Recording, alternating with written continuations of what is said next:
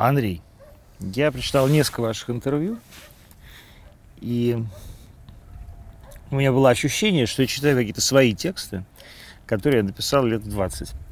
Э, это значит, что я всегда думал, э, когда их читал, какой умный мальчик их писал, потому что я не понимаю половины того, что там написано. А зачем вот вам, умному человеку, нужна, нужна война?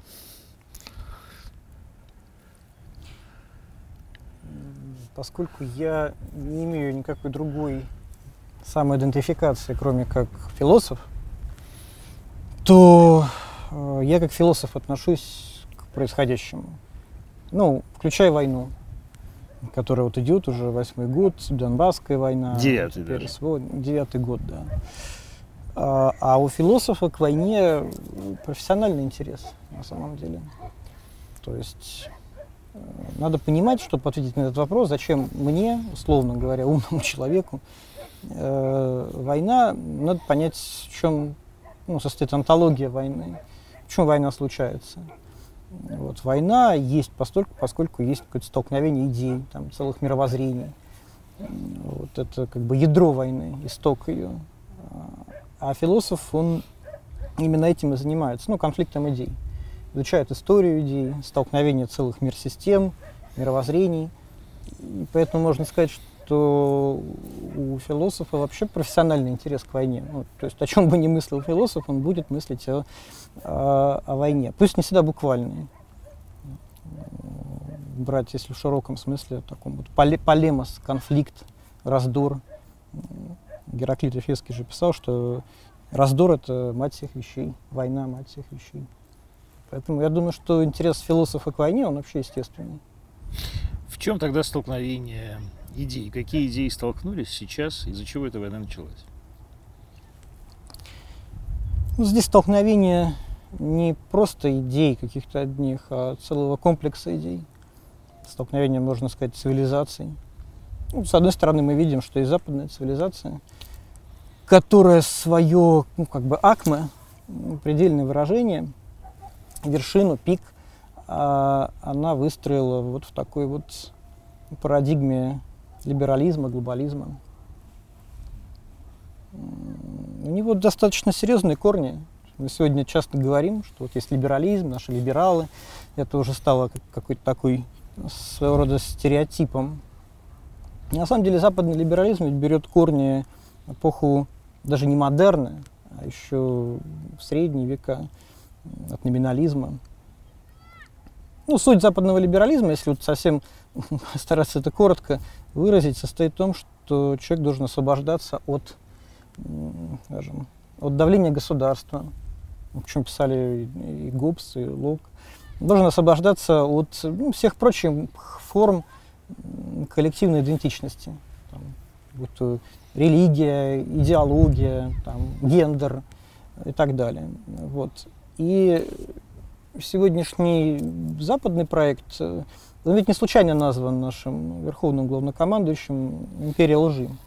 Почему так? Потому что э, западная, западная цивилизация выстраивает э, такой античеловеческую или даже человеконенавистническую культуру, постчеловеческую, если угодно, в которой человек освобождается от всех форм коллективной идентичности. А Это... в чем же в этом, что, что же в этом античеловечного?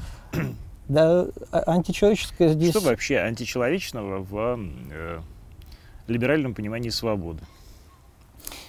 Э, античеловечное здесь в том, что либеральное понимание свободы, как свободы от чего-нибудь, как я уже сказал, допустим, от государства, нации, идеологии, религии, э, там, гендера и так далее, оно в конечном итоге приводит к освобождению от самой последней формы коллективной идентичности, которая называется человек. Сегодняшняя западная цивилизация, она освобождает человека от самого человека. Ну, я тут ничего не выдумываю, поскольку сами западные интеллектуалы, они об этом говорят, и уже не первый год достаточно вспомнить Фрэнсиса Фукуяму с его знаменитым... Концом истории. А, Конец истории самая знаменитая книжка, но была еще, которая называется «Наше постчеловеческое будущее». Она вышла, по-моему, в 2003 году. Ну, в которой Фукуяма говорит, что на самом деле сегодня на Западе э, покусились на самоопределение человека, ну, то есть все проекты, связанные там с генной инженерией, с каким-то техническим усовершенствованием человека доходят до того, что мы уже не сможем различить, в чем суть природы человека. А ну, это очень опасно. Потому что вся, вся политическая ну, структура на планете Земля, она была э, построена на том, что есть какое-то одно общее для всех определение человека. И значит, им можно оперировать и по отношению к этому человеку применять общее понятие поскольку мы сегодня от человека отказываемся, у нас как бы нет ну, человека как такового, ну, который имел бы там два пола, одно какое-то убеждение, религиозную принадлежность, национальную и так далее, то мы приходим к тому, что у нас есть какие-то такие индивидуумы, но человечества нету. Не кажется ли э, вам немножко нескромным, что э, вот это столкновение э, человечного и бесчеловечного произошло вот здесь, в городе Донецке? На самом деле оно происходит ведь на многих фронтах. Ну, то есть СВО это только Украина, Донбасс, Новороссия, это же только одна из локаций этого столкновения. Война идет на всех фронтах и на всех направлениях. Донецк для нас просто стал принципиально важен, потому что ну, мы здесь увидели, что здесь, ну, скажем так, сосредоточилось русское бытие. Такое сосредоточение э, невыносимой русскости бытия, как я это называю. Вот. Знаете, вот это, Достоевский писал, что бытие только тогда есть, когда ему грозит небытие. Вот мы же видели, что как раз-таки все эти 8 лет э, русскому бытию наиболее всего угрожало небытие здесь, в Донбассе. Случайно это или нет, я не знаю, но факт налицо. Как бы Донецк стал символом вот этого сосредоточения русского бытия. Ну, сюда и поэтому и отправились там, пассионарии, там, ополченцы, поэты, философы. Это кто же? Александр Бородай? Ну, ну, Александр Бородай имел непосредственное отношение, насколько я понимаю, к становлению государственности Донецкой Народной Республики. Он по образованию философ, сын философа известного советского тонатолога Юрия Михайловича Бородая. У Александра Владимировича Захарченко было несколько советников философов. Ну, я вообще считал ваше это отношение к Захарченко как к некому платоновскому правителю. А не кажется ли вам это слишком преувеличенным?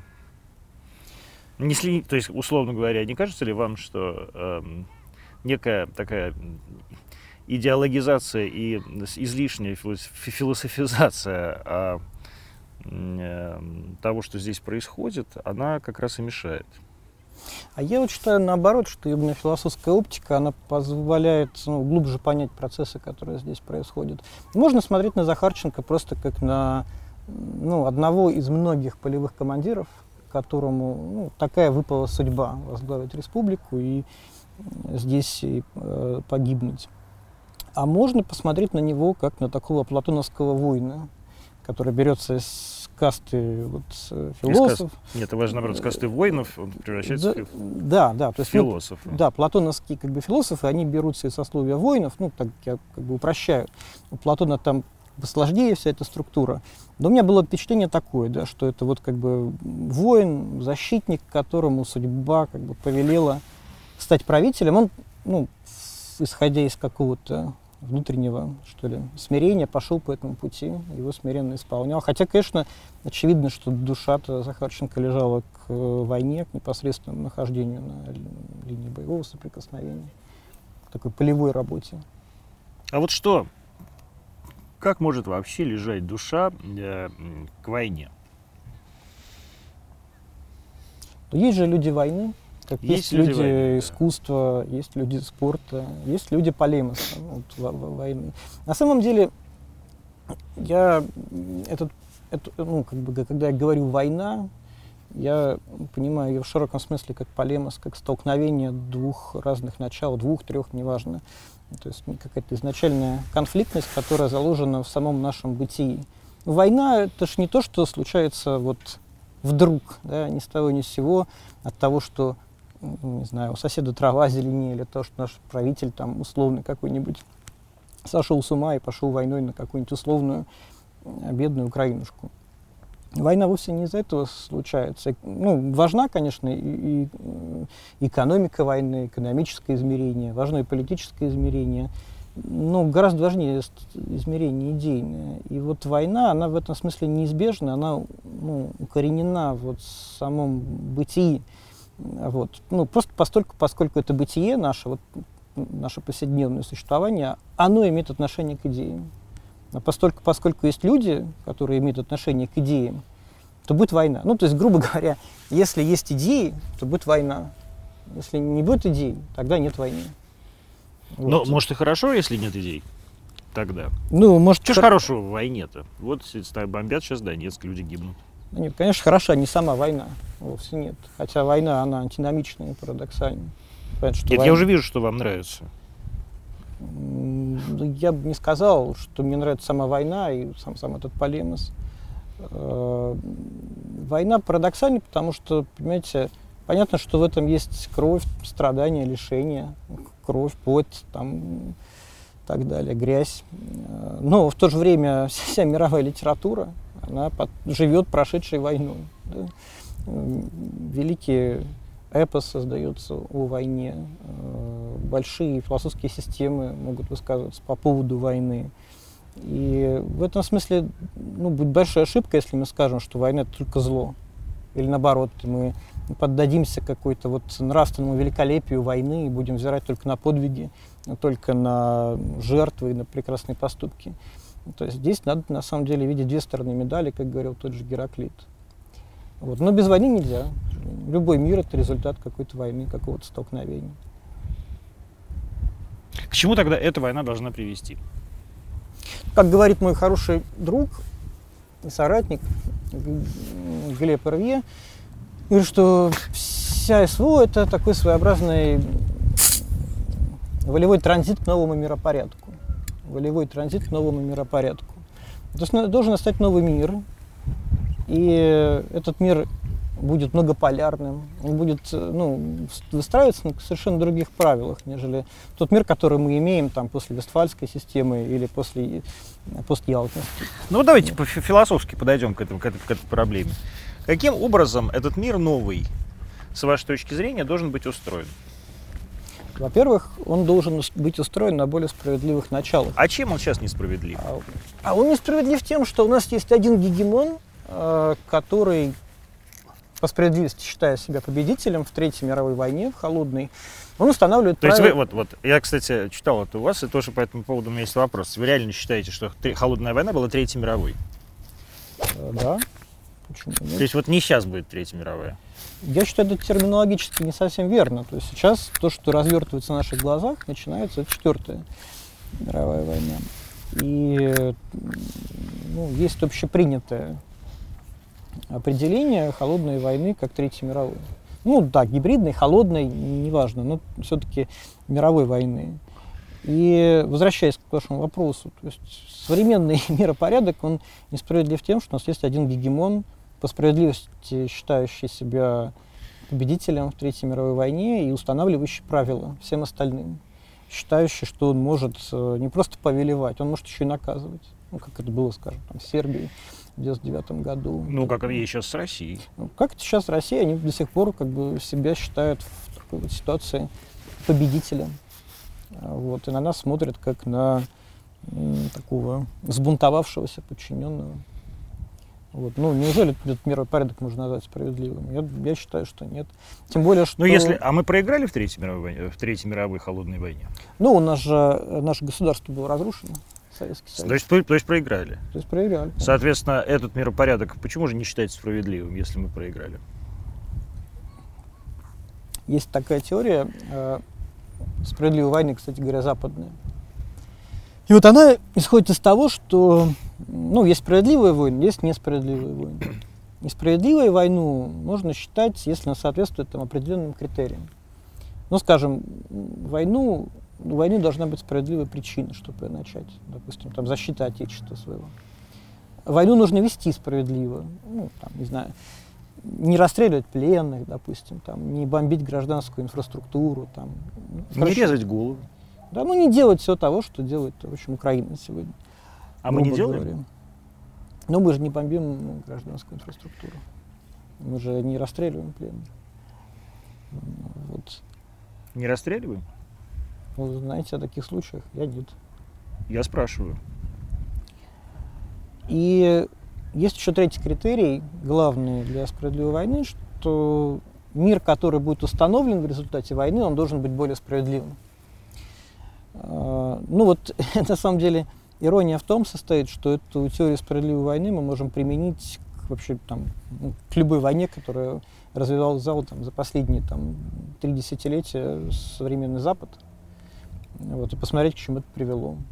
Ну, тот самый знаменитый мем о том, как США приносят демократию ну, вместе с руинами и разрушением нормальной жизни.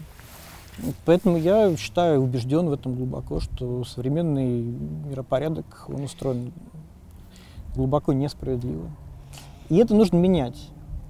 Э, продолжаться так уже невозможно. Более того, это даже опасно ну, для всего мира, поскольку современный западный глобализм, ну, глобализм как западное изобретение, он, э, ну, он не справляется с глобальными проблемами, как бы это иронично не звучало.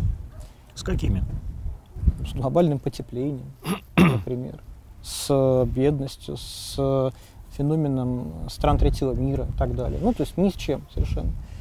Вот. И ну, самое главное здесь даже не это, на мой взгляд, если смотреть в корень, а в том, что идея, которую сегодня современный Запад ну, настойчиво навязывает всем так называемым странам третьего мира и всему миру вообще, эта идея глубоко античеловеческая идея отказа от, от э, человека, идея отказа от национальных культур. Об этом хорошо писал, по-моему, 80-е, что ли, годы э, мексиканский революционер, э, субкомандант Маркос. У него эссе так называется «Четвертая мировая война». И вот он там говорит, что Четвертая мировая война, она уже идет, и она идет там не за французов, не за русских, не, не за сербов, она идет вообще за человека как такового. Главный противник в этом, в этом конфликте – это Запад потому что он создает цивилизацию, которая унифицирует все. То есть, грубо говоря, Запад воюет за то, чтобы везде, там, и где-нибудь там, и в Мексике, и в субтропиках, где-нибудь в Забайкале стоял одинаковый Ашан, там можно было купить одинаковые продукты, можно было Но не кажется мысли. вам, что это как раз и есть э, борьба с бедностью и борьба с глобальными проблемами? Чтобы в каждом каждых субтропиках и в каждом Забайкалье стоял Ашан, и каждый человек мог пойти в Ашан и купить себе еду, а не э, пить воду из лужи, как это делают э, дети в Центральной Африке. Ну, звучит так-то складно, только ну. почему-то в Центральной Африке там продолжают дети пить воду из лужи, а где-нибудь в Ливии или в Сирии, куда э, наши западные партнеры, хотя я думаю, от этой иронии уже давно можно отказаться, куда наши враги пришли, э, со своей парадигмой, э, там, по-моему, стало гораздо хуже, чем было до этого. Ну, возьмите в пример Ливию, там стало лучше. Я не был в Ливии никогда. Ну, мы же примерно все равно знаем, как там обстоят дела. Вот. Все равно это была страна с прогрессирующей, с прогрессирующей экономикой, со сверхпроектом. Ну, мы знаем, что у Каддафи там был проект озеленения всей, всей Африки, создание Африканского союза и так далее. Вот. И что в итоге? Я не думаю, что это э, пример того, как Запад справляется с глобальными проблемами. Скорее, это как раз-таки пример того, как Запад э, прид, ну, не придумывает, а производит эти глобальные проблемы. Хорошо. Вот четвертая э, мировая война, битва за человека, битва за справедливость, да? Давай в вот в чем эта справедливость все-таки? Вот если от, отвлечься от э, таких как бы философских категорий, вот человек обесчеловеченный человек и человек человеческий, да? А, а вот конкретно, что э, в этой справедливости а, мне, простому человеку, должно нравиться? Вот у меня нет больше ни Ашана, ни э, этого самого, ни Икии. Да послушайте, у вас остается право быть собой, у вас остается право на самоопределение, вам никто не будет навязывать, сколько раз на дню вам надо поменять пол, убеждения, веру и так далее. И никто вас за это не будет упрекать. На самом деле, вот вы сказали, что если отвязаться от категории философских абстрактов, на самом деле это же самые конкретные категории. Остаться человеком тебе или приобрести какое-то постчеловеческое состояние. Философия это кон- конкретная наука, она на самом деле вот здесь, как бы на, зем- на Земле, да, она непосредственно с Землей связана с самим ну, бытием, онтологией. Поэтому я думаю, что ну, то, что я говорю, весьма достаточно конкретные вещи. Остаться человеком или перестать им быть. А ведь это, ну, как бы додвигается уже непосредственно, это угроза, да, перестать быть человеком. Вот. И об этом пишет не только Фукуяма, достаточно там почитать какие-нибудь манифесты Давосского клуба, там вот, великую перезагрузку и так далее. То есть здесь нет конспирологии.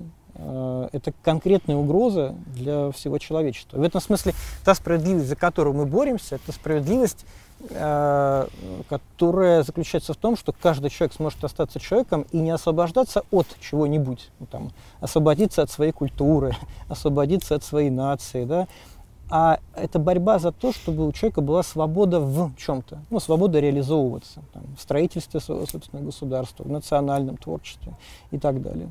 Это очень серьезное столкновение, и оно не только на философском уровне развертывается, оно вот непосредственно здесь рядом с нами. Почему именно Россия, как вы думаете, э, во-первых, эту войну ведет, а во-вторых, эту войну должна вести? Это хороший вопрос на самом деле. Я думал, у меня и другие были неплохие. Э, это хороший вопрос, потому что я сам до конца ну, не могу себе ответить на на него. Понятно, что все это каким-то образом завязано на русской идее, ну, на той самой вот нашей ну, пресловутой, любимой, э, до сих пор не выраженной э, русской идее. Потому что вот мы с вами начали говорить о идее Запада, что она выражается в западном либерализме, который постепенно проделал свой путь развития, придя вот к этой нынешней парадигме античеловеческой, постчеловеческой ну, которая одновременно, по сути дела, является антихристианской, потому что как бы, главный отрицатель человека это как раз-таки князь мира сего сатана. В этом смысле. Он, он же отец лжи. Вот, он, вот вам все сходится, империя лжи. Из западной идеи, в принципе, все понятно на самом деле. Ну, то есть в чем она состоит, что они добиваются, почему они, э, ну, почему они больше не нуждаются в диалоге с нами. Ну, потому что если твоя идея полностью выражена, зачем тебе с кем-то говорить, зачем тебе выслушивать чьи-то аргументы? Ну, то есть выслушивание аргументов предполагает, что ты ну, можешь скорректировать свою позицию. Западу это уже не нужно. Ну, то есть, грубо говоря, ему больше не нужно мыслить. Ему больше не нужно мыслить свою, свою главную мысль, свою главную идею. Теперь делать только лишь за тем, чтобы ее осуществить и навязать всем. И вот совершенно другое, другое, другая ситуация с русской идеей, потому что мы все до сих пор спорим, там, правые, левые, евразийцы, националисты, имперцы, анархисты, все спорят, что такое вообще русская идея. Как вот у группы 2517 есть там песня «Я русская идея, кто я, где?». Вот мы до сих пор ну, спрашиваем, что такое Россия, в чем состоит русская идея. Вот э, Владимира Сергеевича Соловьева, ну, философа конца 19 века, у него есть такое хорошее... Ненавидимого Егором Холмогоровым. Ну, Егор Станиславович может по-разному относиться. Егор Станиславович уже как бы справа больше смотрит, а Соловьев... Ну, не, не суть важно, как бы не о Холмогорове речь. А, у Соловьева есть хорошее такое рассуждение. Он, э, это, по-моему, в чтениях о богочеловечестве, он так вот рассуждает. Он говорит, идея ну, нации или идея народа – это не то, что этот народ думает о себе во времени, но то, что, он, но то, что Господь Бог думает о нем в вечности. Ну, то есть, грубо говоря, некий замысел о нем. И вот я ну, много думал как бы, о русской идее. У меня ну, вся моя деятельность до Донбасса, академическая в, в Большой России, она была связана с преподаванием, с историей философии, ну, с историей русской философии. Я, конечно же, об этом ну, думал много. И вот мне кажется, что если сравнивать как бы западную ну, мысль, западную идею и нашу русскую идею, то как раз-таки Запад, он выбрал вот этот первый путь, думать о себе во времени. Ну, у них было достаточно, как бы, достаточно времени на это. Вот, для того, для того, чтобы эту идею свою выразить, прописать в таких, каком-то корпусе текстов. А ну, мы, русские, мы как будто бы выбрали второй вариант. То есть, знаете, не моя будет воля, но твоя, не моя будет дума, но твоя. Ну, то есть мы как бы позволили Господу Богу думать о нас во времени. И отсюда вот эта самая невыразимость русской идеи.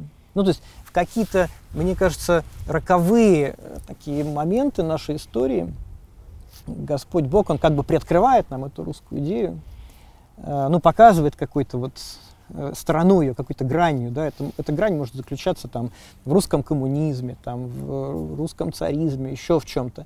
А потом он как бы ее, эту идею от греха подальше обратно за пазуху прячет, чтобы сохранить ее. Ну, потому что, может быть, русским нельзя до конца эту идею в ее целостности доверить. И я думаю, вот в этой э, апофатичности русской идеи что-то важное для нас всех заложено. Ну, то есть, что мы не можем ее выразить до конца. В этом есть положительный момент.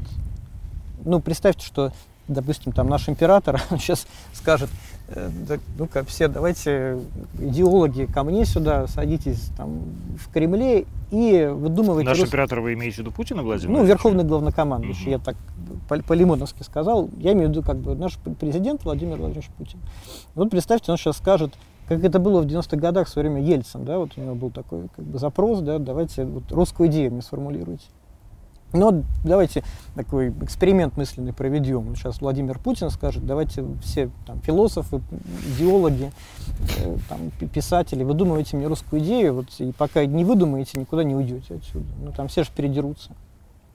И в этом... Может, и к лучшему. И не останется ни одного мудака.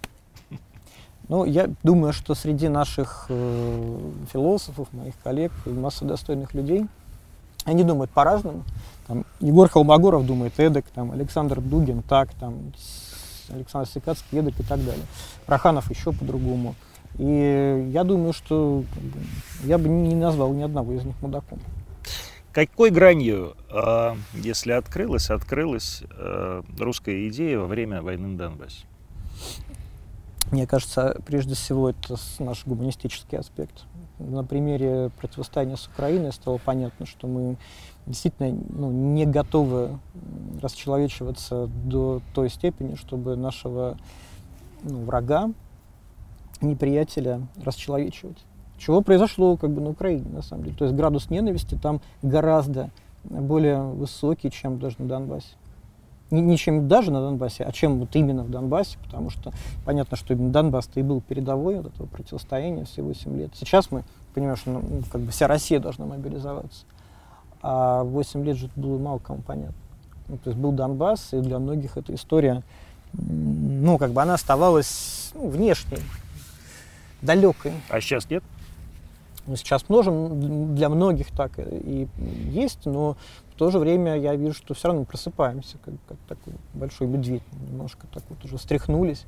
Многие понимают, что это что-то очень важное, что это передовая, что это война, что у нас есть какие-то принципы, которые мы должны защитить. Вообще есть что-то, что надо защитить.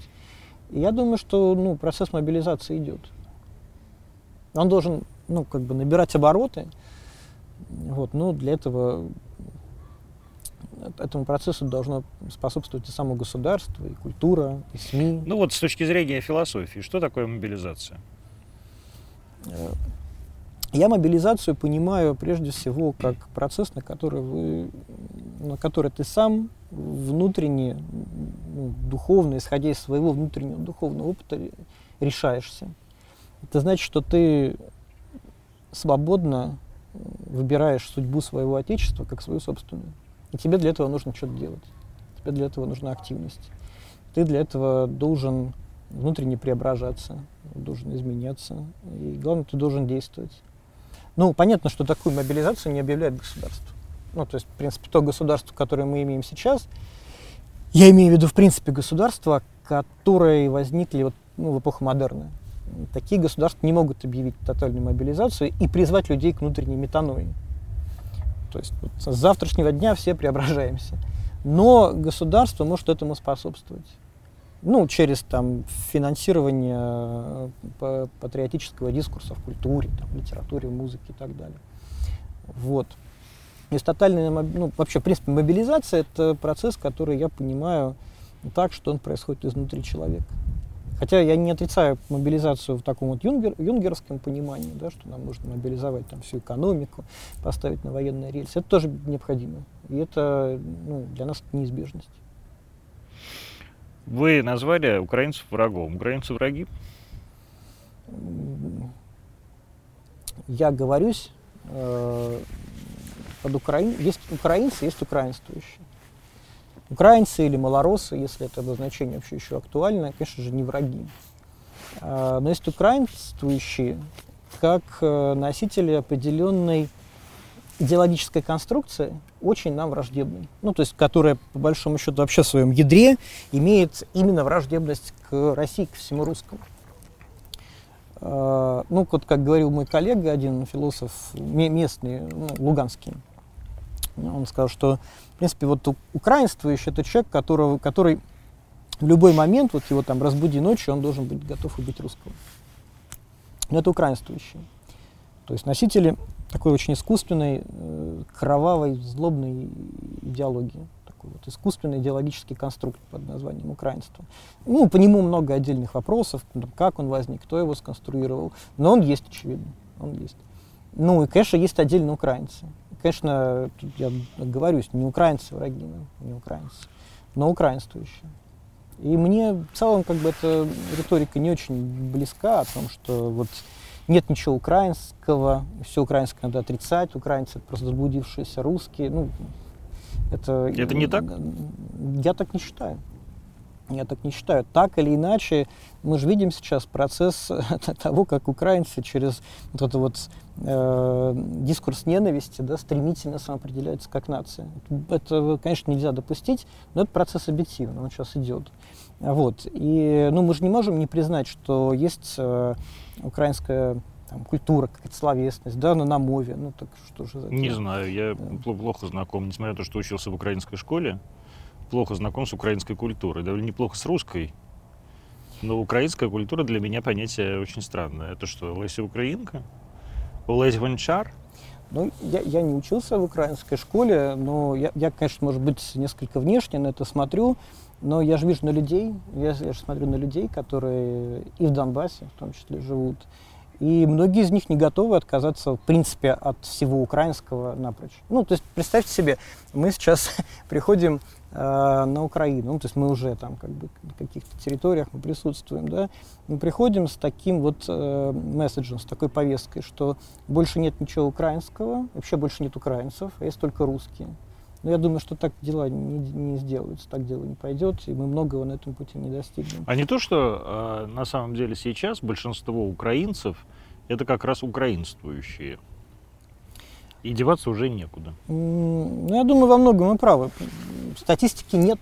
Ну, то есть у нас же нет статистики. Как вообще, как различить украинца от украинствующего? Нет, вы же очень правильно сказали. Вот если человек, каждый украинствующий должен быть готов проснуться и убить русского. Вам не кажется, что большая часть украинцев сейчас, то есть людей, которые остались на территории бывшей УССР, это люди, которые э, проснутся и готовы убить русского? Не знаю, я просто такие громкие заявления делать не готов. Я понимаю, что разница определенно есть все равно. И я думаю, что достаточно большой процент жителей Украины э, могут себя идентифицировать как русских, могут даже себя идентифицировать как малоросов, скажем, да, ну, следуя вот этой доктрине, да, триединствия русского народа, там, белорусы, малоросы и, великороссы.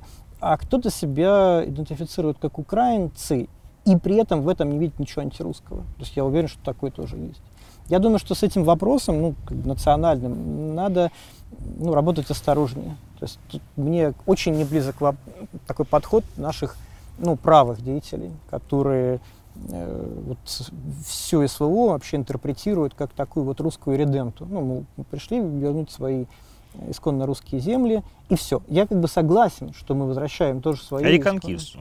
Ну, такая, да, вот и редента, реконкиста. То есть, вот, на мой взгляд, как бы смысл СВО этим не исчерпывается.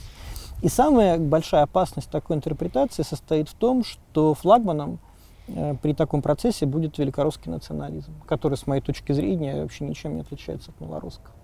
Как верно заметил один из моих товарищей, евразийцев, вот Герман Цадулаев, он сказал, что вообще бессмысленно приходить на Украину и менять один национализм, малорусский, на другой национализм, великорусский. Тогда мы заранее проиграли. А почему? Вот э, правда ли нет отличия между э, русским национализмом, все-таки как бы русской идентичностью и украинской идентичностью? Русский националист, мне кажется, вообще русский человек, э, идентифицирующийся как русский, не то чтобы встает ночью и думает, как убить украинца. Ему просто плевать на украинца.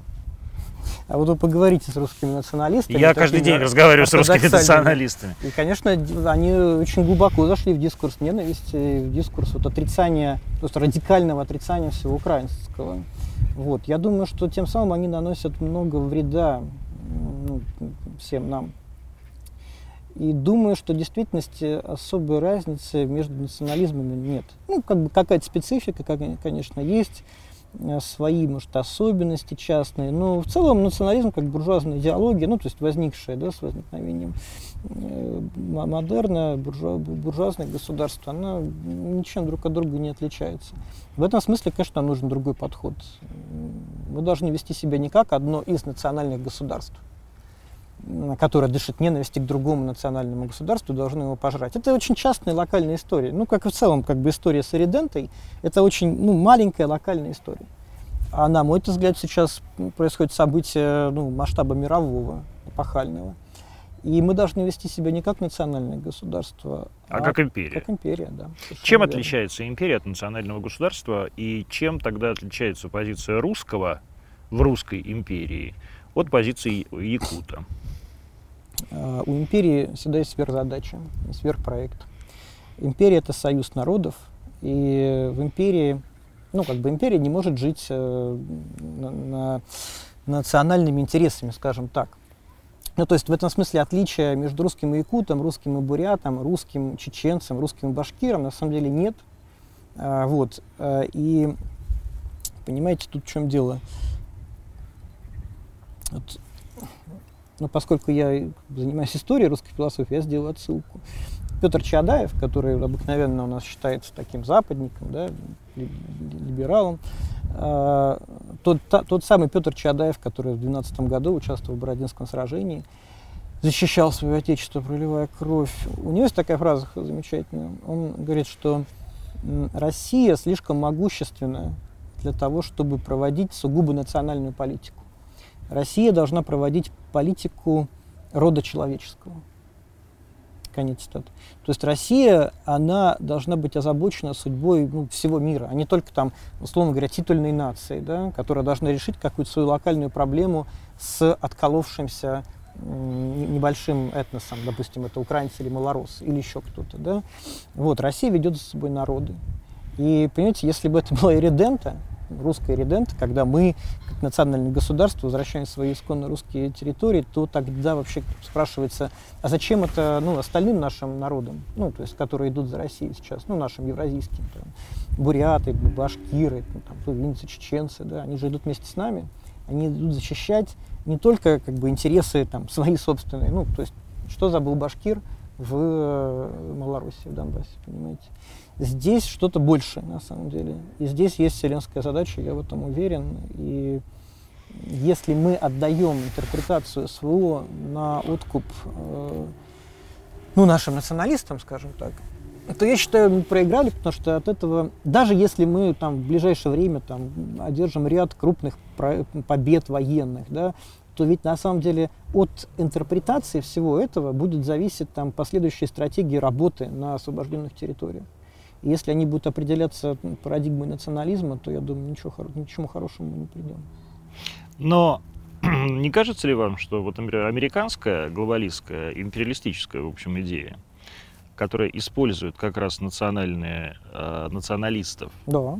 Да, против, э, условно говоря, нашей светлой и прекрасной империи, э, хотя уже, с моей точки зрения, не очень империи, э, да, довольно эффективно Эффективно, не спорю. Вот, то есть, а почему же тогда не используют русских националистов как эффективное средство борьбы с врагом? В данном случае, а, в вашем понимании, с врагом вот а, не с украинцами, а с другой огромной, большой и пока что побеждающей империей.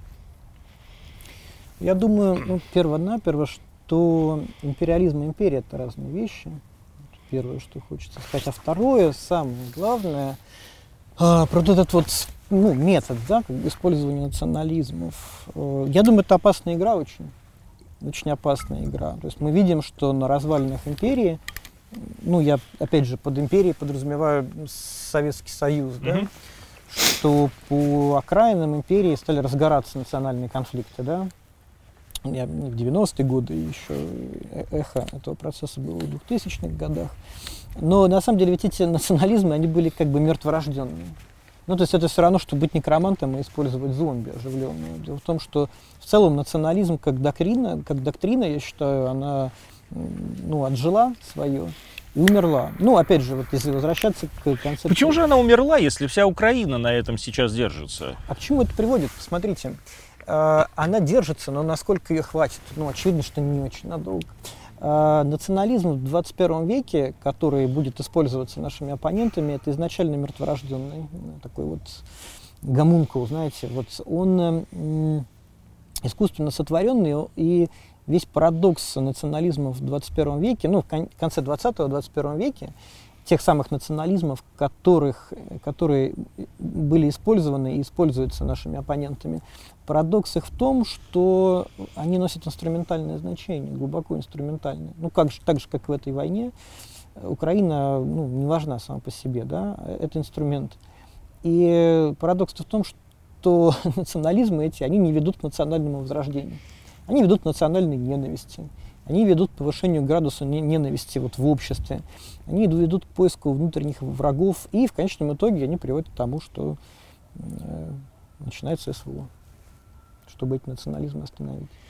Я считаю, это мертворожденный такой вот э, продукт национализма. Каким образом тогда, вы считаете, может быть остановлен э, украинский национализм, который, с моей точки зрения, является э, на протяжении 30 последних лет государственной и национальной политикой и э, человеческим буквально мироощущением большинства украинцев.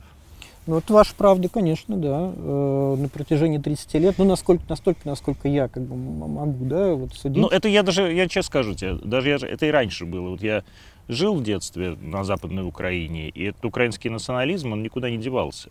То есть я жил вот на территории буквально, где происходила Волынская резня. Э, то есть где украинцы порезали всех поляков, хотя это были этнические польские территории. И э, этот национализм, он э, в, как мне кажется, это мое мнение, и в этом смысле у меня и вопрос к вам, прав я или нет. Вообще в самом э, существовании Украины как да, э, отдельного государства и заложен. То есть Украина без этого национализма, и вы об этом тоже сказали, не может сформироваться как нация. То есть может ли нация сформироваться без национализма? Нет. И, соответственно, а что нам тогда делать с уже сформированной нацией, которую вы хотите этого национализма лишить? Ну, вопрос, на самом деле, ну, не, не из простых вообще. Безусловно, сам вопрос Украины, украинский вопрос, вопрос очень долгий. И, конечно, ему не 30 лет, а гораздо больше. И, безусловно, вот тот процесс, который мы сейчас имеем, образование нации да, украинской, э, через вот этот вот э, дискурс ненависти да, ко всему русскому, этот процесс далеко не положительный. Э, и ответ на этот вопрос дан в назначении специальной военной операции. Нам нужна демилитаризация. Это первое непременное условие. И денацификация. Ну вот как можно денацифицировать всю нацию? Ну, не уничтожив эту нацию. Ну, у нас же есть опыт денацификации Германии, например, после Великой Отечественной войны. Э, безусловно, это э, то, что нам предстоит с Украиной, это намного будет сложнее, в разы сложнее, потому что это не какая-то там нация далекая от нас, пусть даже и как бы в, в отчасти, э, скажем так, нам, на нас повлиявшая, да, я имею в виду немецкую культуру, да, которую, э, которую мы денацифицировали. А украинцы это, ну, фактически это мы, да, только это как бы анти-мы. Анти-мы. Это одного моего товарища, ополченца, есть такая метафора. Он очень любит Толкин. И вот он э, в пику нашим, ну, как бы либера, либерально настроенным э, оппонентам, которые повадились называть нас орками, вот он мне однажды сказал, ну посмотри, на самом деле, ведь если вот по Толкину, да, посмотри, то это украинцы как раз есть орки. Ну, то есть была какая-то был какой-то светлый народ, да, его захватил темный властелин, там мучил, пытал, изувечил, и вот в итоге создал такую вот искалеченную, дышащую ненавистью форму жизни. И более всего, эта форма жизни, она э, ненавидит тех, кем она когда-то была. Ну, то есть об этом, на самом деле, я не помню, у Бодрияра, по-моему, об этом есть, что тот, кто потерял свою собственную идентичность, он более всего будет ненавидеть того, кто эту идентичность сохранил. И ну, это правда это очень похоже, на самом деле, на то, что случилось с Украиной и с украинствующим. Такое впечатление, что Украина, вот наш соседний, как бы братский народ, он попал во власть какого-то такого вот злобного, темного властелина, который с ним что-то странное сотворил, ну, как бы околдовал. И в нужный момент, нажимая тумблер, вот эти вот, ну, как бы украинцы, они превращаются в тех самых украинствующих, готовых убивать русского днем и ночью. Я до войны, до, ну, до начала... Своего Дон... участия в войне. Нет, до начала, до начала Донбасской войны, то есть до 2014 года, года, да. Я несколько раз был на Украине, ну, там, по, ну, у меня были академические поездки, там, Шевченковский университет, Киево-Могилянскую академию. И я скажу вам, что я вообще даже не мог заподозрить, что где-то дремлят эти бесы национализма. Да ладно. демоны. Ну, и, при том, что я общался ну, в академической среде и среди там своих ну, товарищей, которые там ну, далеких от университета. И я это не замечал. Может, это моя просто была близорукость. Но вот мой опыт говорит о том, что я этого не заметил. На какое-то э, Рождество, по-моему, это был год 12 Э, Господи, ну даже Кучма писал книгу «Украина не Россия». Ну, писал, но... Ну, ну не он, конечно. Вот вы сказали, что вы учились да, в украинской, украинской школе, да. а я учился в сибирской школе. Да. И от меня эти все процессы, они были настолько далеко. Я не знал, что Кучма писал какую-то книгу. И я думаю, что Э, ну, как бы даже те люди, которые знали, что Кушин написал какую-то книгу, она скорее для них была как своего рода лозунг, ну, тег, да, вряд ли они там что-то читали. Но это ведь буквально а, тот, ровно, тот ровно лозунг, на котором выстроена э, вся Украина сейчас. Украина да, не я, Россия, я то согласен. есть Украина антироссия. Я с этим согласен абсолютно. Это, это главный проект, который реализуется на Украине. То есть Украина как антироссия. То есть, ну, и дело в том, что сам этот проект, он еще не осуществлен. Это как бы некая задача. Это именно что проект. Вот. Он активно сейчас реализуется, я согласен. Но мы, значит, должны противопоставить какой-то свой ему. То есть чем должна быть Украина? Помните, вот, когда, давайте, чем должна быть Украина? Помните, когда э, э, наш верховный главнокомандующий объявил СВО, он сказал в своей речи, что цель специальной военной операции э, я не буквально цитирую, хотя, может, и буквально, вернуть Украину к истокам ее государственности. Ну, то есть к тому, чем Украина вообще должна быть с нашей точки зрения. Чем? То есть если... Это вопрос большой, на самом деле. Потому вот, если мы вы говорите, да, давайте вернем к истокам государственности, а при этом не понимаем, что это за истоки. Ну, тут... И вообще, должна ли быть государственность Украина, которой государственности никогда не было? Это тоже, на самом деле, хороший вопрос, безусловно, потому что та государственность, которая сейчас на Украине реализуется, она ну, глубоко ущербна, будем говорить прямо. Вот. И ну вот такой вот у нас русский подход, что мы реально до конца сейчас не, для себя не прояснили, чего мы хотим. Ну, то есть у украинцев в этом нет проблемы. То есть они видят свой образ будущего, как, э, ну, как бы какая-то условно европейская держава. Пусть это такие влажные мечты, которые едва ли там уже соответствуют тому, что... Нет, они, мне кажется, они видят свой образ будущего, простите, я уже начну перебивать, а, как форпост западной цивилизации на границе с а, антимиром, то есть с Россией. Ну, я, не, я, я, честно говоря, не думаю, что рядовой украинец а так хочет мыслить. Он, наверное, хочет совершенно другое. Он хочет жить как в Европе. Вот, э, наверное, ему ближе такое понимание, чем понимание такого фронтира, форпоста, да, между цивилизацией и варварством, то есть между там Европой и, и вот этой всей Ордой, да, как бы страшной кровавыми скифами, да.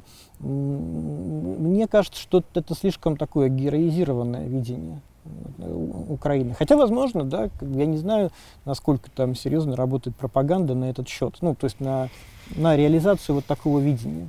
Но в чем я точно уверен, так и в том, что нам нужно сейчас самим как провести работу и понять, э, какой мы хотим видим, видеть Украину. Ну вот вы какой хотите видеть Украину?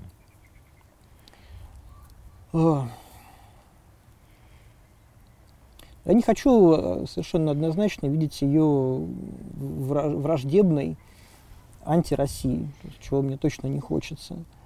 А, говорить о братских народах, наверное, уже с нравственной точки зрения э, поздно, хотя, с другой стороны, если мы проделаем определенную работу, если, в свою очередь, на Украине найдутся силы, которые ну, призовут там украинский народ к покаянию, допустим, в отношении там Донбасса, в отношении того, что они делали все 8 лет в Донбассе.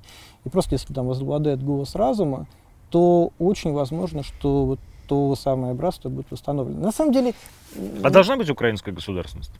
Сейчас я хотел вот еще сказать, mm-hmm. что мне кажется, на самом деле в исторической перспективе это не такой сложный процесс, потому что мы знаем, что было там в первую чеченскую, вторую, мы прожили совместно с чеченцами. Сейчас вместе с нами чеченские батальоны э, демилитаризируют Украину. Поэтому я считаю, что вполне может быть... Да и с немцами что... у нас вполне себе были неплохие отношения потом. Ну, по-разному. По-разному. Вот. Но, тем не менее, да, все это в исторической перспективе переживается. Поэтому, если мы сделаем ну, верные ходы, то вполне возможно, вполне возможно, что мы все-таки, во-первых, сможем для себя сформулировать, что, какой мы хотим видеть Украину, и на этой Украине сможем восстановить мир. Хорошо. Должна быть украинская государственность? Э, в том виде, в котором она сейчас существует, нет. Вообще? Однозначно требуется демонтаж. То есть должна быть независимая страна Украина, независимая от России? Или да, все-таки империя должна э, восстановить свои границы и, соответственно, свое э, и политическое, и культурное, и философское влияние на эти территории и на этот народ. Понимаете, тут вопрос о границах, он прям мега сложным становится, потому что да, те границы, которые мы сейчас имеем, государственные границы, которые проходят по освобожденным территориям, там, по бывшей Донецкой области, ныне, ныне Донецкой Народной Республике, это э, границы, которые мы сейчас де-факто формально имеем. Сейчас наши формальные границы. Они будут сдвигаться дальше, там, на запад. Будут? Будут, безусловно, конечно. Ну, Украина не сможет так долго держать напор, даже при, там, при, при том, что ей продолжит помогать весь коллективный Запад совокупно. Вот. Но главное, чтобы мы, конечно, тут выстояли. Но это вопрос уже больше там, к военным теоретикам, к экспертам, каковым я не являюсь. Но я уверен, что да, мы будем двигаться, будем продвигаться дальше. Но дело в том, что вот эти формальные границы государственные, это не то же самое, что границы цивилизации. Ну, у евразийцев есть такое определение, как э, изотерма января. Ну, грубо говоря, это граница э, по левую сторону, от которой температура в январе плюсовая, а по правую минусовая. И она, эта граница проходит более, более или менее там, по границе там, Польши. Польши, Калининграда, и, да. Да, Польши, Белоруссии, там, вот, и, и делит Украину пополам. Вот. Это объективная граница, на самом деле, на которую указывают там, не только наши евразийцы русские, но и ну, там можно вспомнить Хантингтона, «Столкновение цивилизации», он тоже говорит об этом же. Ну, другими терминами, но очень похожими. И на самом деле как бы, имеет смысл как бы, к этой границе присмотреться. Я не, как бы, не государственный э, человек, ну, не, не, не политик, по крайней мере, точно, не управленец. Я не могу сказать, какой как бы, должна быть Украина, должна ли она иметь государственность. Я смотрю ну, немножко э, ну, не так далеко, скажем. Не так далеко. Вот. И сейчас э, ну, для меня как бы, интерес представляет сформулировать вообще ну, как бы смысл противостояния этого. Ну, в каком-то смысле это замполитская работа, если угодно. Ну, то есть на уровне философском, да, это, это поиск. Но... А бойцам вот это нужно? Нужна ваша замполитская работа? Ну да. Ну, мой опыт говорит о том, что да. То есть что, какие вопросы они вот вам задают, и, на которые вы можете и не можете ответить? А Зачем все это нужно? Да? Когда все это кончится? Чем все это кончится? Наверное, как все остальные люди, да? Как вы отвечаете им? В начале СВО, ну, еще даже ну, примерно за неделю до СВО, э, как раз так получилось, я был на боевом посту. То есть такого как бы, реального боевого опыта у меня нету. То есть я все-таки академический человек, и сейчас я служу в Донецком училище, я там возглавляю научный отдел. Но в начале СВО там были разные командировки, гарнизонные караулы, и под моим командованием было ну, целое отделение резервистов. И мы с ними много говорили. Уже когда началось СВО, вот, э, что это, для чего это, к чему это должно привести, к чему это реально может при привести. Вот. И слова верные для того, чтобы меня понял как бы, обычный парень, там, донбасский, донецкий, макеевский, неважно. Ну да, без метанои. Да, слова верные можно подобрать, на самом деле. Ну вот какие? Но я говорил э, моим подчиненным на тот момент, что мы империя, что мы не должны отвечать симметрично. Ну, то есть, если украинцы нас ненавидят, это не, не значит, что мы должны люто ненавидеть их также, такой же ненавистью. Если они осуществляют террор, это вовсе не значит, что и мы должны использовать террор. Что мы отличаемся от нашего врага. И у нас есть идея, которую нам там, предстоит разгадать. Это большая идея, это великая идея. У нас есть сверхпроект Россия в ответе не только за, там, за свои собственные народы, но и за весь мир.